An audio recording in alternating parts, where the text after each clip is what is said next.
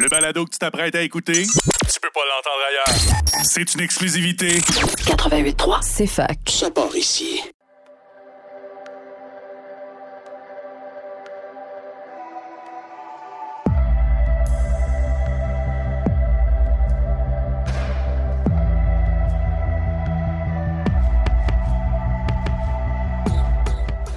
Bonjour, bienvenue pour un nouvel épisode de Estrie d'initiative. Estrie d'initiative pour un podcast souhaitant mettre en lumière les initiatives de son territoire à la rencontre des acteurs de changement en développement durable.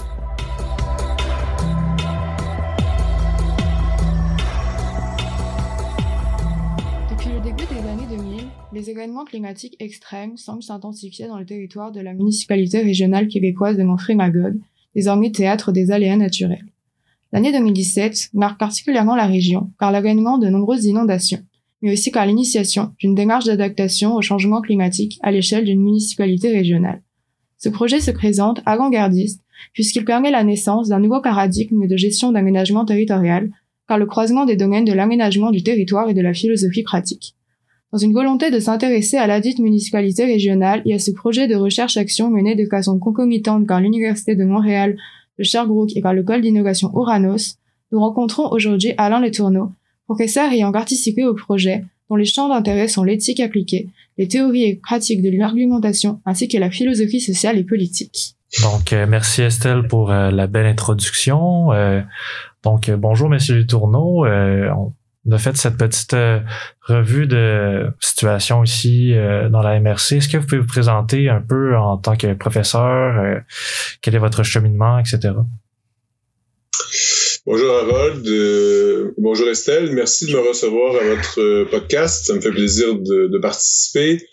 Euh, je suis un professeur de philosophie pratique, j'entends par là une recherche qui s'intéresse à des questions concrètes sur le terrain, en, en, soulevant des enjeux éthiques et politiques très souvent, et également des enjeux de type organisationnel. Je me suis intéressé avec les années à des, des enjeux pratiques de gouvernance de l'eau sur les territoires puis tout récemment, je me suis penché sur des euh, situations qui requéraient une réflexion sur l'adaptation au changement climatique. Ça a été un, projet donc, dont, on va parler aujourd'hui, qui a duré quand même, euh, qui s'est étendu sur euh, un bon cinq ans en tout. Là. OK, super. Très intéressant. Très bien. Et en parlant justement d'adaptation au changement climatique, est-ce que vous pourriez nous en dire plus ce que l'on désigne par là?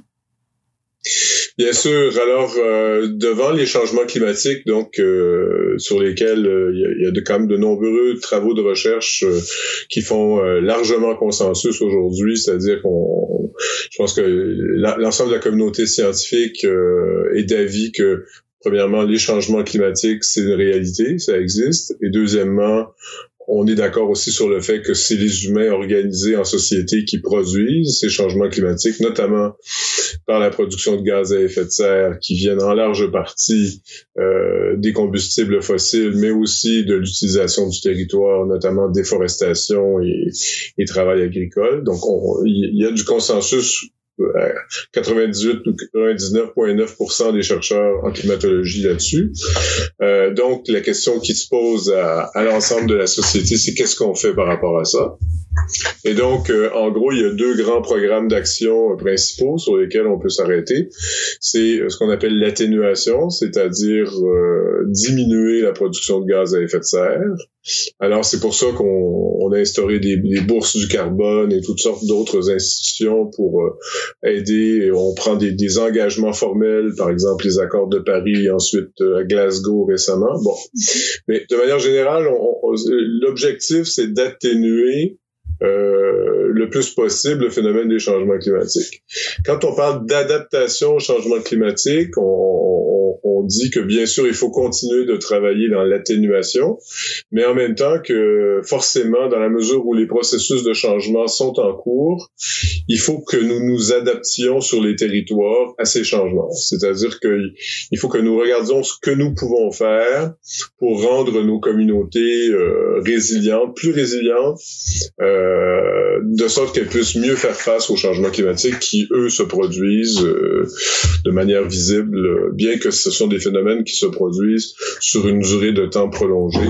Donc, c'est pas quelque chose qui est, qui est du jour au lendemain. C'est des phénomènes progressifs. Donc, euh, d'où parfois les enjeux que ça peut poser en termes d'urgence sur les, différentes décisions. Mais euh, on est suffisamment convaincu euh, au niveau de la communauté, à la fois politique et, et scientifique, de l'importance de ça pour euh, commencer vraiment des travaux en adaptation au changement climatique. OK. J'ai une petite question juste comme ça. Est-ce que euh, adaptation au changement climatique, ça veut dire, mettons qu'il y a des inondations, ben on doit s'y adapter, euh, être, être en mesure de mieux y réagir, ou est-ce est-ce que c'est c'est c'est ce qu'on entend par là ou euh, C'est, une très bonne question euh, et l'exemple montre bien aussi la variété des situations auxquelles on peut être confronté.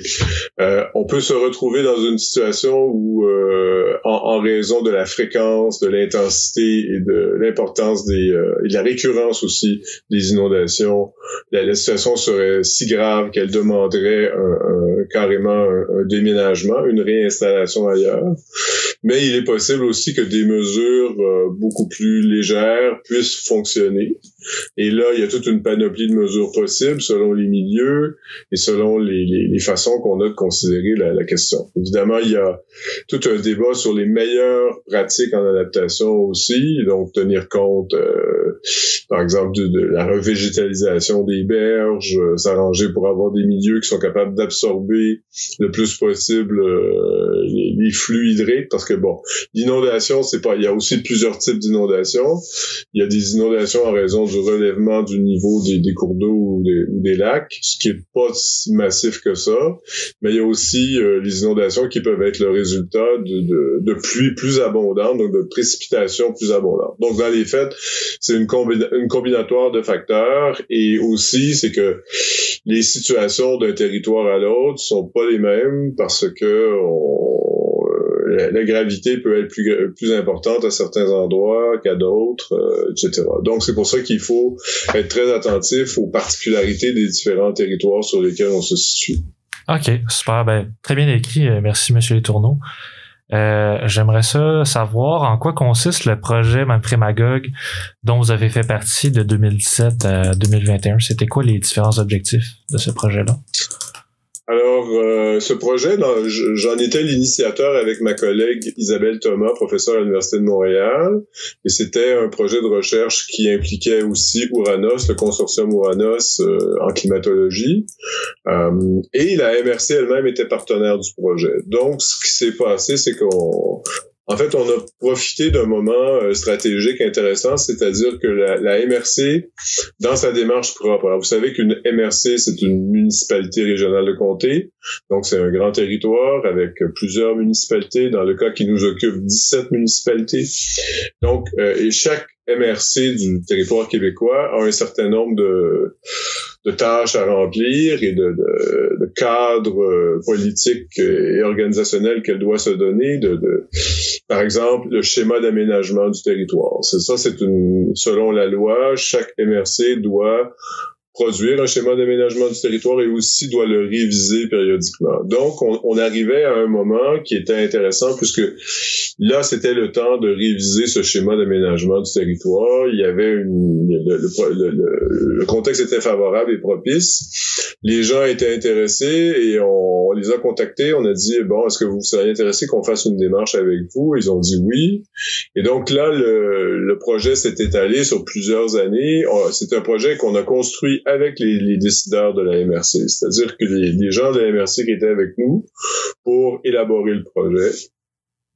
Et le projet, donc, euh, consistait à faire participer les gens d'une manière ciblée pour donner les meilleurs avis possibles à la MRC, mais aussi pour renseigner la population des besoins de l'adaptation au changement climatique, euh, et en fait, on avait besoin également comme chercheur, donc on avait des outils à mettre à la disposition des gens, euh, mais en même temps, on avait besoin aussi de l'information des acteurs du terrain pour mieux connaître les spécificités régionales, les, les problèmes euh, particuliers de telle et telle sous-région, puisque la MRC, c'est un grand territoire. On se souviendra qu'il y a le lac Memphremagog sur ce territoire, il y a le lac Massawippi, il y a des villes comme Ayers Cliff, North Atlee, mais aussi Magog, Eastman, euh, Potton, Euh, bon, euh, donc des réalités très différentes les unes des autres. Le Mont Offord, le, parc national du Mont Offord, donc des territoires agricoles aussi, donc un territoire vaste, complexe avec une frontière partagée avec les États-Unis, une population qui n'est pas si importante que ça, puisqu'on parle d'environ 55-56 000 habitants. Euh, sur tout ce territoire. Donc, c'est pas des, des, des, villes très, très importantes. Des populations euh, quelquefois parsemées dans certains petits villages euh, qui, évidemment, n'ont pas les infrastructures qu'on va retrouver dans une ville comme Magog ou, euh, ou même Eastman et, et, le reste. Donc, voilà quoi. Donc, l'idée, c'était de dire on travaille avec ces gens-là pendant trois ans. On réunit ce qu'on nous on a appelé des tables sectorielles, c'est-à-dire qu'on s'est posé la question avec la MRC quels sont les, types d'acteurs les plus stratégiques dans la MRC qui ont le plus d'importance, qui, en caractérisent le, le tissu principal, si on peut dire, et on a dit finalement, avec la MRC, il y a cinq secteurs qu'on va privilégier. Le secteur agricole, le secteur touristique, le secteur de la sécurité publique, le secteur de la santé et des services sociaux et le secteur de la planification et de la gestion urbaine. Donc, on a constitué cinq tables sectorielles sur la région avec ces gens-là qu'on a réunis et avec lesquels on a travaillé pour faire une première étape qui est très importante quand on discute d'adaptation au changement climatique, c'est l'analyse de vulnérabilité. Parce qu'en fait, dans, devant les changements climatiques, euh, ce que l'on ne sait pas, comme vous le savez, ce que l'on ne sait pas, c'est quand exactement il y aura telle et telle, euh, par exemple, inondation. on ne sait pas. On ne sait pas non plus euh, on, a une, on est capable d'opérer une projection vraisemblable à très forte probabilité au niveau du changement des précipitations sur les, d'ici à 2030-2050, ce que d'ailleurs la climatologie permet de faire. Et là, Uranus nous a donné un bon coup de main de ce côté-là. Mais on peut pas dire ponctuellement, en 2025, on va en être exactement là. Et bon, de telle sorte que ce qu'on connaît, ce, dont on est certain, en fait, c'est des vulnérabilités du territoire qu'on a déjà. C'est-à-dire qu'on sait déjà que certaines régions sont euh, euh, inondées de manière récurrente. On sait déjà qu'il y a une tendance à la sécheresse dans telle et telle raison. On sait déjà que telle et telle population est plus vulnérable à tel et tel endroit sur le territoire. Euh, parce que la, la, vulnérabilité, quand on parle d'analyse de vulnérabilité, c'est pas simplement donc il y a l'analyse de, vulnérabilité du territoire physique, géophysique, donc les lieux particulièrement fragiles. Par exemple, dans certains autres milieux, ça va être la tendance à l'érosion très forte. Euh, par exemple, euh, comme si on pense à cette île ou euh, d'autres endroits comme ça, le long de l'estuaire du fleuve Saint-Laurent, donc des risques. Là, c'est pas tellement l'inondation, mais c'est c'est plutôt les, pertes de territoire qui sont qui peuvent être vécues. Bon, donc on connaît les, espaces de vulnérabilité qui sont évidemment variables selon les différentes régions. Donc c'est pareil sur la MRC de même Magog. Donc à partir de là, après, on peut se demander quelles sont les, actions euh, à, mettre en place. Mais nous, alors, dans notre projet, je pense que euh, peut-être qu'on n'est pas encore rendu là au niveau des objectifs du projet. Je pense qu'on avait une question là-dessus. Euh, en fait, euh, non, je pense que ça, décrit bien là, euh, ce que vous étiez en train de parler. Là. Vous pouvez continuer là-dessus. Ouais. C'est bon, très bien. Donc, en fait, les objectifs du projet, c'était donc de mettre en place un cadre de gouvernance souple avec les acteurs du milieu. Et donc, puis après ça, c'était d'y aller avec des analyses de vulnérabilité dans une première étape pour ensuite dégager des propositions d'action concrètes qui puissent être à la portée les décideurs de la MRC, et donc de prioriser euh, dans l'ensemble des actions qu'on était capable de dégager avec les acteurs euh, régionaux, de prioriser ces actions en disant voici telle et telle et telle action comme étant prioritaire euh, à mener à bien. OK. Super. Donc, c'est un plan qui est quand même assez détaillé, mais qui vient chercher un peu la participation de, plusieurs acteurs quand même, de la, de, la, population aussi. Ben, en fait, il y a de l'information qui est récolté auprès de la, population. Donc, euh, et tout ça dans le but d'adapter au mieux la MRC. OK, c'est vraiment super intéressant. Euh, je voudrais ajouter quelque chose, peut-être que j'ai pas, que j'ai pas, j'ai pas dit, mais juste pour compléter sur ce point que, que vous venez de souligner, qui est très important, c'est la, question de la participation. Euh, on a aussi monté ce qu'on a appelé des cafés climat comme activité. Alors, comme activité avec les gens, il y a eu six, ces tables sectorielles qui ont été réunies à deux reprises. Il y a eu des tables régionales qu'on a appelées les tables régionales d'adaptation au changement climatique qu'on a réuni deux fois dans la, période de trois ans pour mettre ensemble les, résultats des uns et des autres puis les faire discuter entre eux.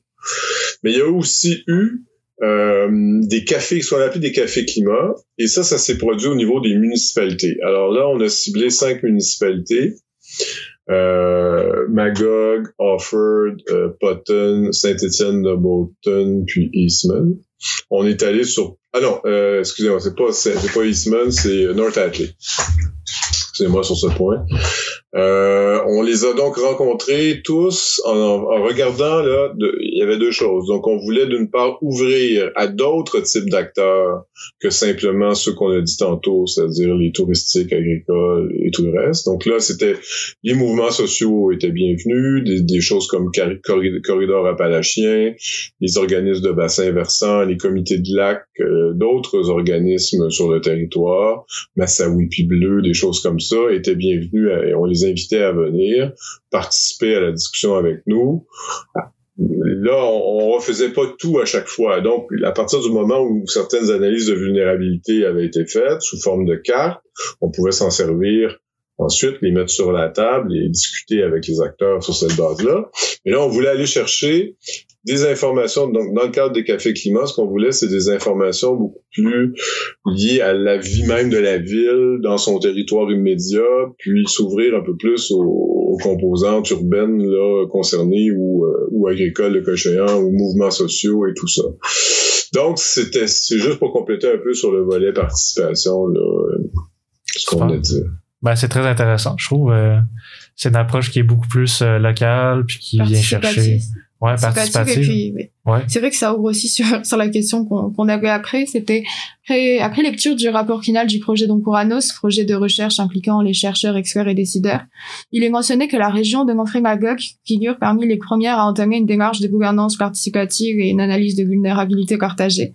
Donc, euh, est-ce que vous pouvez nous éclairer un peu plus justement sur cette thématique de gouvernance participative? C'est ça. Donc, euh, euh pour commencer par la fin, effectivement, quand on a commencé le projet, euh, nous étions la première opération de ce genre à se déployer à l'échelle d'une MRC. Parce qu'il faut savoir que, par exemple, la ville de Sherbrooke, la ville de Montréal, la ville de Laval se sont donné des plans d'adaptation. Euh, mais c'est des plans d'adaptation qui sont bien sûr limités au territoire des villes concernées. Euh, et d'ailleurs, depuis que nous, nous avons amorcé notre projet en 2017, ça a donné l'idée à la ville de Magog. Bon, c'est peut-être pas le seul élément, hein, parce que la chose se discute beaucoup. Mais euh, la ville de Magog s'est elle-même aussi donné une équipe de professionnels pour se donner un plan d'adaptation. Nous, notre, notre mandat, c'était pas d'arriver avec un plan d'adaptation détaillé pour l'ensemble de la MRC. C'était plutôt d'amorcer une réflexion, de mettre la question en débat, de partager des informations d'un côté comme de l'autre avec les acteurs du milieu. Donc, c'est pour ça qu'on parle d'une approche de gouvernance, de gouvernance participative. C'est que vous avez l'entité politique, si on peut dire, qui est la MRC, par le biais de certains représentants. Mais après ça, on, se disait, ben, il, faut faire contribuer la population à la réflexion du décideur MRC, puis en même temps exposer la MRC à la discussion des milieux concernés sur le territoire, puis espérer de cette de ce travail collectif de, de, de communication, d'échange et de discussion, une meilleure prise de conscience des phénomènes, une conscience partagée des phénomènes et aussi euh, rendre peut-être plus facile les, les, les prises de des décisions éventuelles qui s'en suivraient euh, de la part des décideurs. Donc, c'était un peu ça l'approche. Et euh, comme je vous dis, dans, à l'échelle d'une MRC, c'était la première fois que c'était fait. Super. Très intéressant. D'ailleurs, euh, là-dessus, c'était quoi les différents partenaires? Euh, c'était qui les différents partenaires de ce projet-là? Donc, le, le, consortium Ouranos, dont j'ai parlé tout à l'heure, qui était, qui est en fait le, finan le, le premier financeur du projet. Euh, il y a Mitax qui a financé aussi, qui euh, Mitax est un organisme canadien qui est là pour en appui à un certain nombre de projets de recherche appliqués sur le terrain à toutes sortes de niveaux, donc ils nous ont aidés.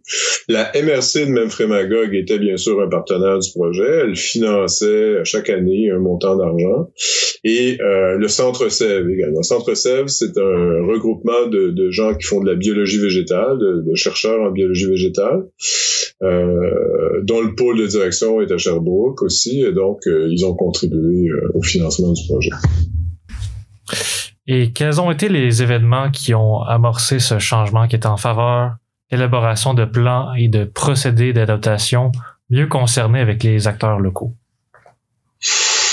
Euh, je crois qu'on devient de plus en plus conscient de la réalité des changements climatiques et, et, nous, ça, on le voyait d'ailleurs en discutant avec les gens qui venaient dans nos, dans nos activités, que ce soit les, les, tables, sectorielles, ou, les cafés climat. Les gens le voient, le changement. Ils, ils, voient que les hivers se transforment, ils voient que les printemps sont plus les mêmes. Euh, et donc, on, on sent bien qu'il y a besoin de s'occuper de ça, puis d'en parler aussi. C'est-à-dire que le changement climatique, euh, même si, euh, donc, euh, par exemple, au Québec, je pense pas qu'on est très... Il n'y a pas beaucoup de grands ténors du scepticisme environnemental qui se, se déploient dans l'espace public pour nous dire que ça n'existe pas et patati patata. On, on, est chanceux de ce côté-là. Mais en même temps, le phénomène est un peu un tabou, c'est-à-dire qu'on on en parle très peu, on sait pas trop quoi dire à ce sujet. C'est un peu une patate chaude avec laquelle on sait pas quoi faire. Là, les gens se demandent ben, qu'est-ce que moi je peux faire au niveau individuel? Bon, faut bien comprendre qu'au niveau individuel, on fait bien notre possible, là, mais on, comprend que c'est pas. Il y, a, quelque chose de collectif dans tout ça aussi, puis quelque chose de, de social, a quelque chose de politique aussi qui est en jeu. Donc, euh, il faut que les choses se prennent à un niveau. Les décisions doivent se prendre aussi à des niveaux collectifs. Puis elles doivent se prendre aux différents niveaux de l'organisation sociale et politique d'un territoire comme le Québec, mais c'est vrai aussi euh, en France, c'est vrai aux États-Unis, c'est vrai n'importe où.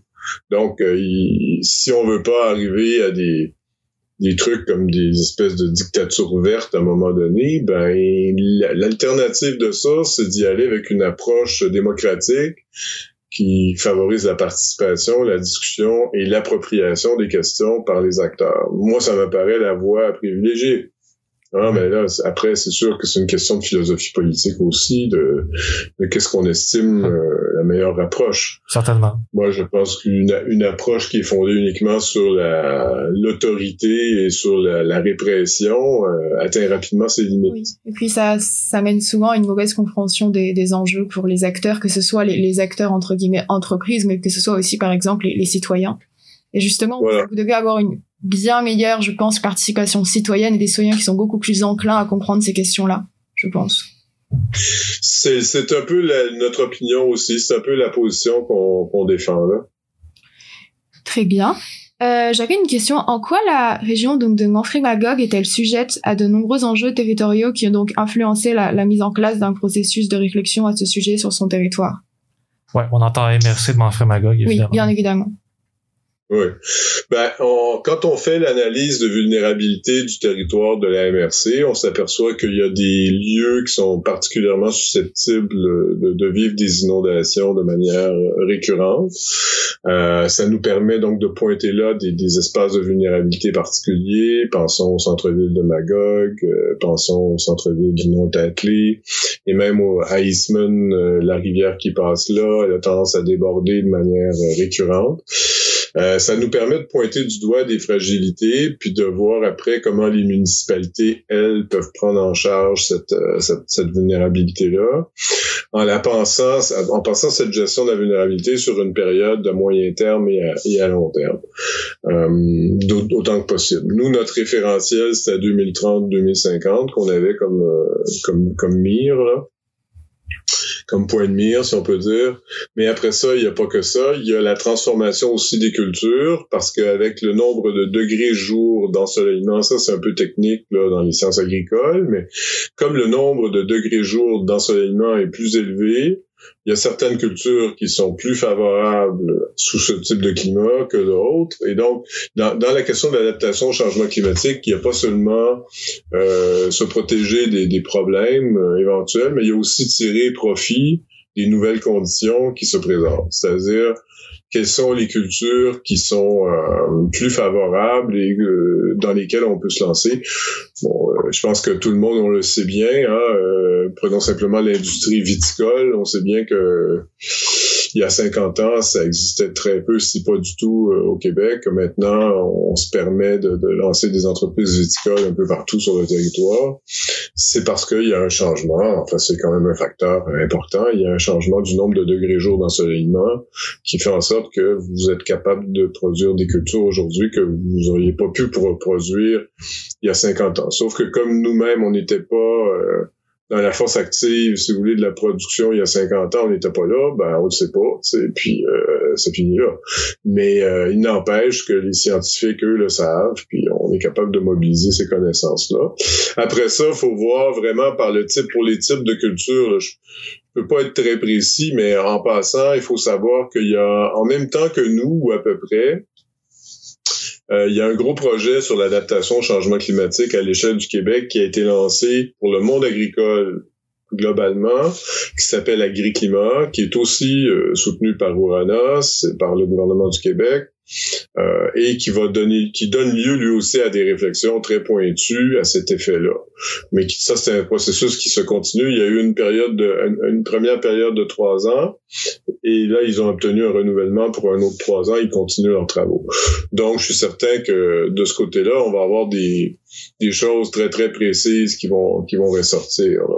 Nous, on a fait un bout dans ce dans ce dossier-là, mais c'était pas non plus notre notre seul enjeu. Ça fait qu'on bon, on est quand même arrivé avec des propositions.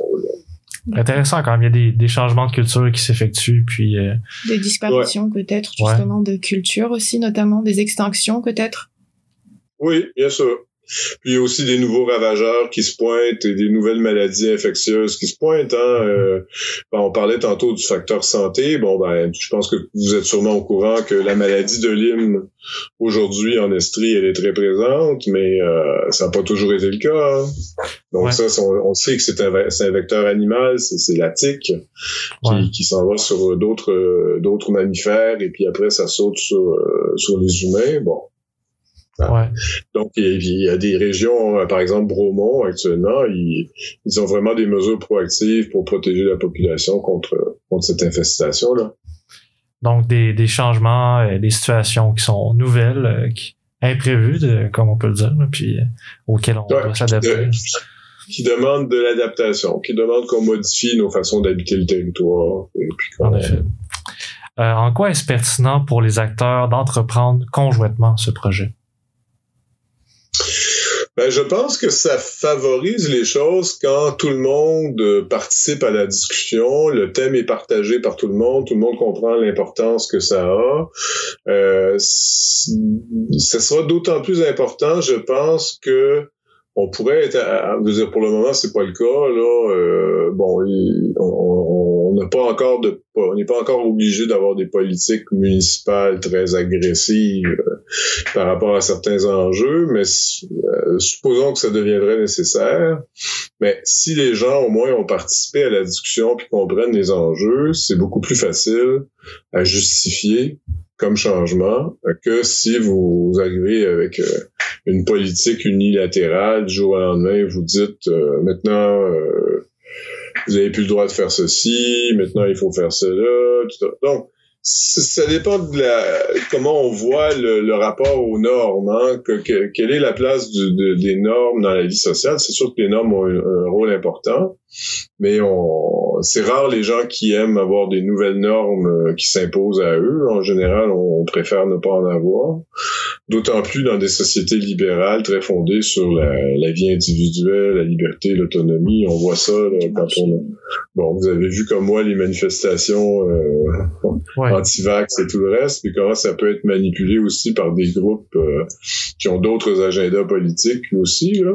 Donc, euh, c'est que si vous avez une approche de participation citoyenne, ben vous partagez une prise de conscience des problèmes. Donc, par opposition à un modèle axé uniquement sur l'expertise qui vient d'en haut, où vous avez une autorité scientifique qui vous dit faites ceci, faites cela, mais on, puis je vous me permettrai un commentaire éditorial sur la question, même si c'est pas notre sujet, sur la question de la pandémie, mais vous avez eu quand même beaucoup, beaucoup de, de valses hésitations, comme on dit en littérature, euh, sur ces questions-là, donc des, des va-et-vient. De, Alors, il y a une partie de la population qui, qui se retrouve plus là-dedans, puis qui dit, ben, euh, ça va, là, bon.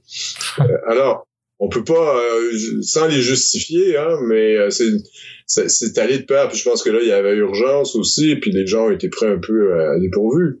Ouais. Mais euh, si on avait, bon, convoqué des tables de citoyens, travailler avec les gens, réfléchir de manière beaucoup plus ouverte, expliquer les problèmes, dès le début, euh, les enjeux qu'on avait, puis les incertitudes qu'on avait, est-ce que les choses auraient été différentes? On ne saura jamais. Hein. Bien évidemment, c'est surtout une question d'horizontalité, comme vous dites, plutôt que de favoriser quelque chose qui serait beaucoup plus vertical de haut vers le bas. ouais, parce que, euh, comme je vous dis, moi je pense que ça, c'est plus facile de justifier une mesure quand elle est partagée, quand les gens comprennent l'importance que, que ça peut avoir. Exactement.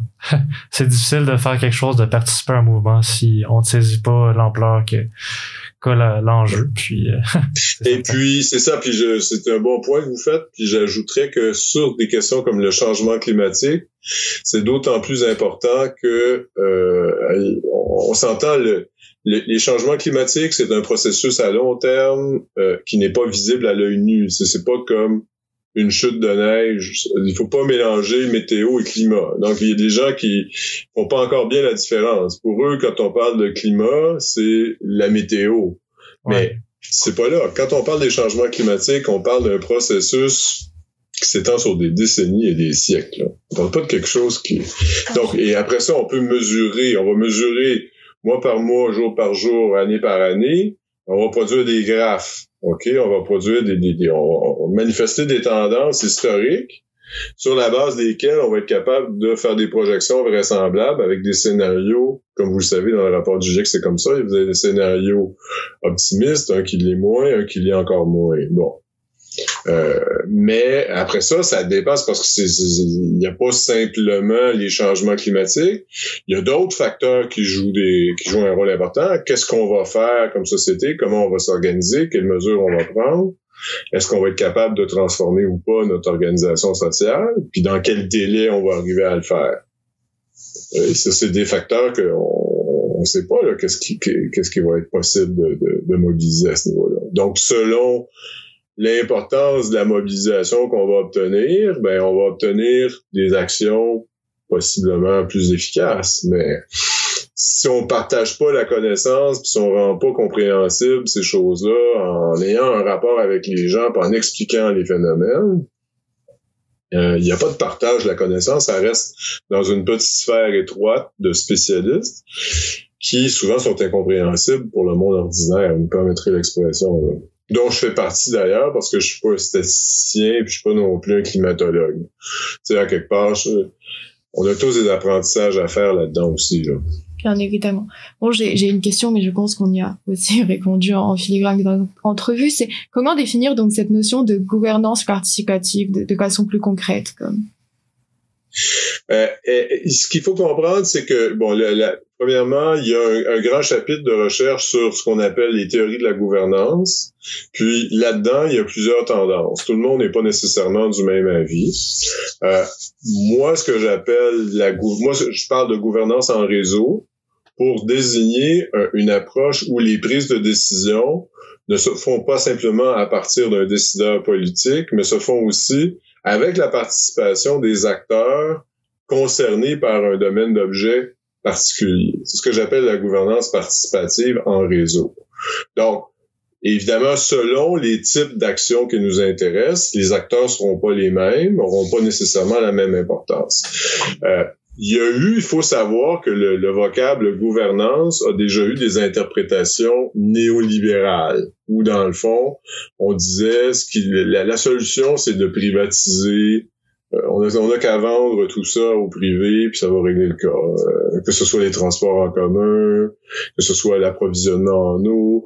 Je suis pas de cette école-là. Moi, je, je n'estime pas ça euh, ni nécessaire, ni la bonne approche. Je pense qu'on peut avoir une gouvernance en réseau qui, oui, va faire participer, bien sûr, les partenaires de l'entreprise privée quand c'est nécessaire. Par exemple, ça a été le cas, au niveau du, secteur touristique.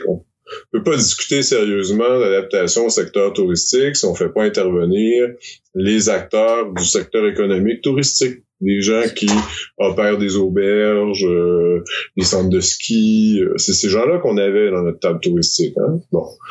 Donc, et même chose pour les agriculteurs. Les agriculteurs, c'est un genre d'entrepreneur. Hein? Bon. Mais à côté de ça, tu as les mouvements sociaux. Tu as des gens qui sont, quand on parle de conservation même frémagogue, des choses comme ça, c'est des gens qui sont des bénévoles, qui travaillent pour le bien commun. Donc, eux aussi, tu veux les faire participer. Ils ont une expertise importante. Donc, il faut garder un équilibre entre secteur de la vie associative, euh, secteur économique quand tu as besoin de les avoir parce qu'ils sont des acteurs importants, et aussi le secteur politique, tes décideurs politiques. C'est pas une... La responsabilité politique va demeurer celle des décideurs élus et de leurs fonctionnaires. Hein, que ce soit au niveau d'une MRC, que ce soit au niveau d'une municipalité. Tu vas faire travailler ces gens-là, mais tu les fais travailler en relation étroite avec les secteurs de pratique qui sont concernés par un domaine d'objet particulier.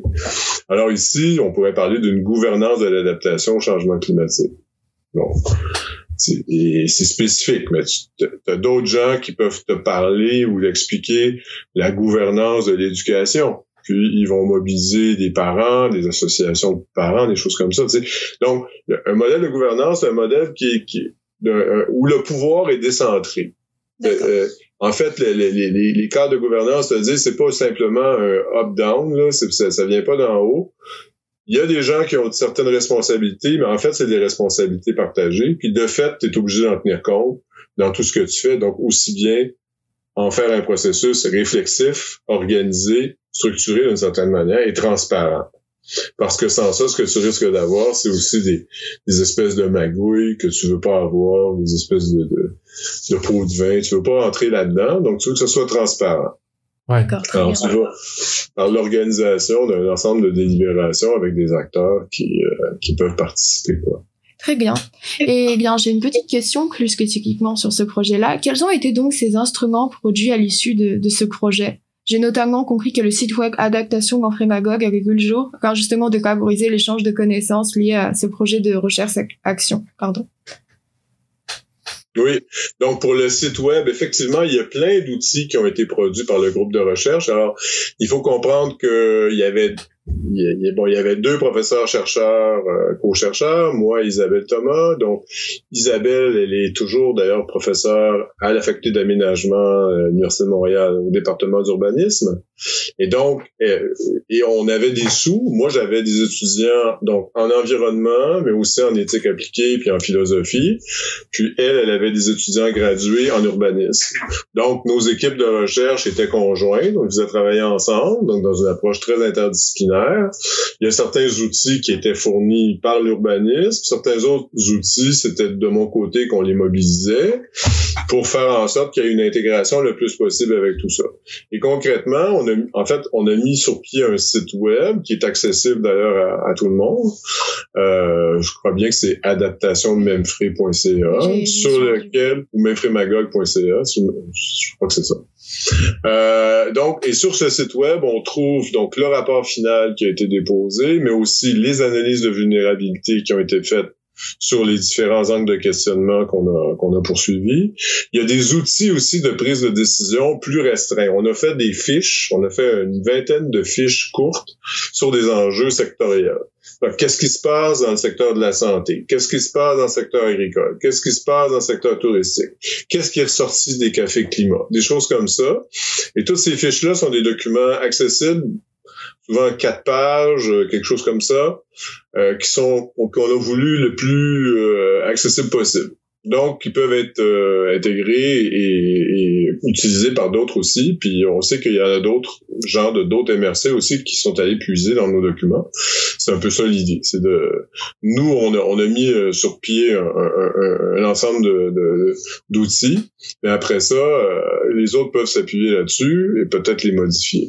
Un autre point qui est important de, de souligner, c'est que, par exemple, les cartes de vulnérabilité, ben, elles ont été produites avec les outils de la géomatique, donc avec les, les technologies requises à cet effet-là. Tout ça a été aussi donné entièrement, la, banque de données concernée a été donnée à la MRC, comme l'ensemble de nos documents ont été donnés à la MRC. De sorte que c'est à elle maintenant à gérer ça. Si elle veut faire des mises à jour, ces choses-là se transforment. Elle peut repartir du matériel qu'on a produit et le modifier au besoin, le bonifier.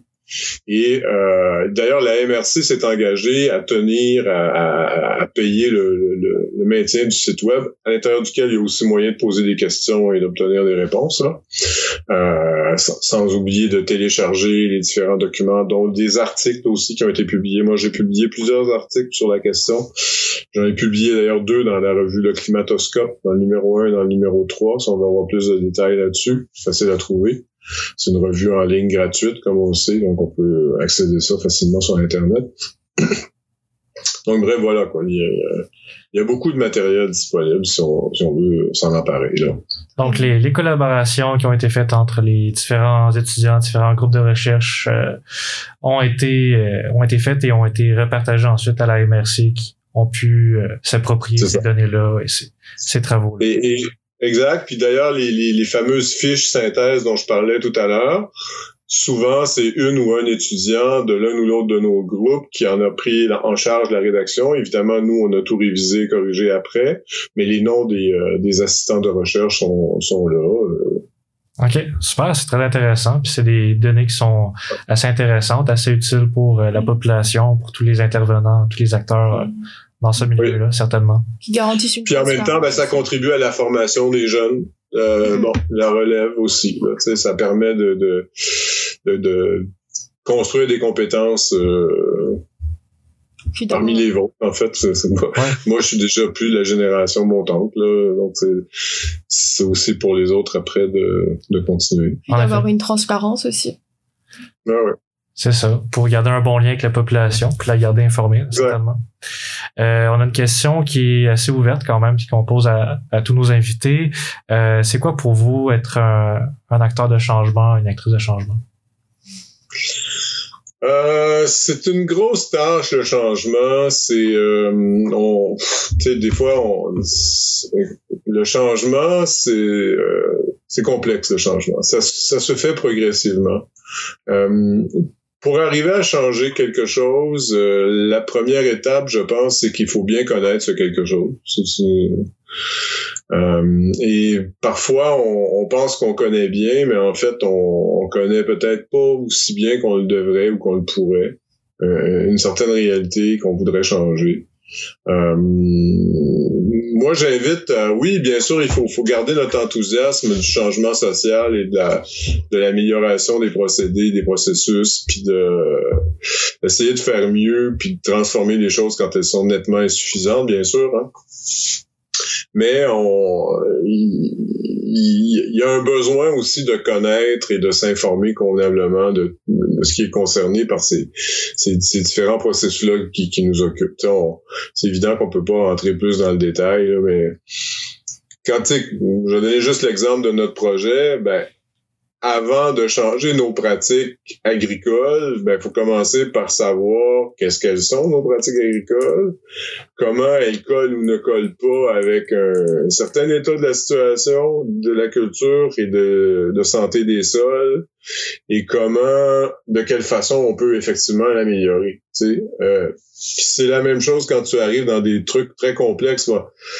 D'autant plus quand c'est complexe. Prenons les histoires de, de systèmes de santé. Alors, euh, on commence à peut-être en avoir plein les oreilles d'entendre parler de ça, mais euh, on sait qu'à un moment donné, on, un moment donné, il y a des, il y a des modes de changement. Il faut changer. euh, bon, il y a eu une, une période comme ça où on pensait que la centralisation des, des services était une bonne chose, mais là, on s'aperçoit que, ben, c'est-tu, c'était pas, peut-être pas une si bonne idée que ça à certains égards. Bon. Ouais.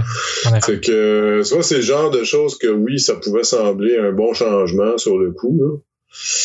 Mais est-ce que c'était si bon que ça? Et puis ensuite, je suis pas un spécialiste de la question, il faudrait aller voir les Exactement. gens du, du milieu, là. Mais je veux dire, c'est, des exemples parmi bien d'autres. on- le changement social, c'est, complexe, faut être patient. faut prendre le temps de, de regarder ça bien comme il faut, là. Donc, euh, pour euh, provoquer un changement, il faut bien connaître la problématique auquelle on fait face, puis c'est un, un processus continu de d'acquisition de, de connaissances. Exact. aux enjeux actuels qui ne sont pas ceux d'hier, en effet. C'est sûr, c'est- puis tout dépend du changement. Tu sais, c'est- regarde, de quel changement on parle. Tu sais, je peux renvoyer la question. Si c'est un tout petit changement, c'est pas compliqué. Genre, mais puis encore, voir. En effet. Bien évidemment, oui. Ouais. Est-ce que c'est un changement qui implique un million de personnes? C'est un changement qui implique une personne? C'est- Les choses collectives sont bien évidemment plus complexes à mettre en Ouais. œuvre, en effet. Super. Ben, merci beaucoup, euh, Messieurs les tourneaux, pour euh, nous avoir parlé de, de cette problématique-là, de cet enjeu, puis euh, votre point de vue par rapport à comment le, le changement peut s'effectuer. Ça a été très intéressant. Donc, euh, merci beaucoup. Et merci beaucoup à nos invités aussi, à nos euh, auditeurs qui nous ont euh, écoutés. Euh, C'est un plaisir. Merci. Bonne journée. Merci à vous. Ça a été un plaisir pour moi aussi. À la prochaine. À la prochaine. Au revoir.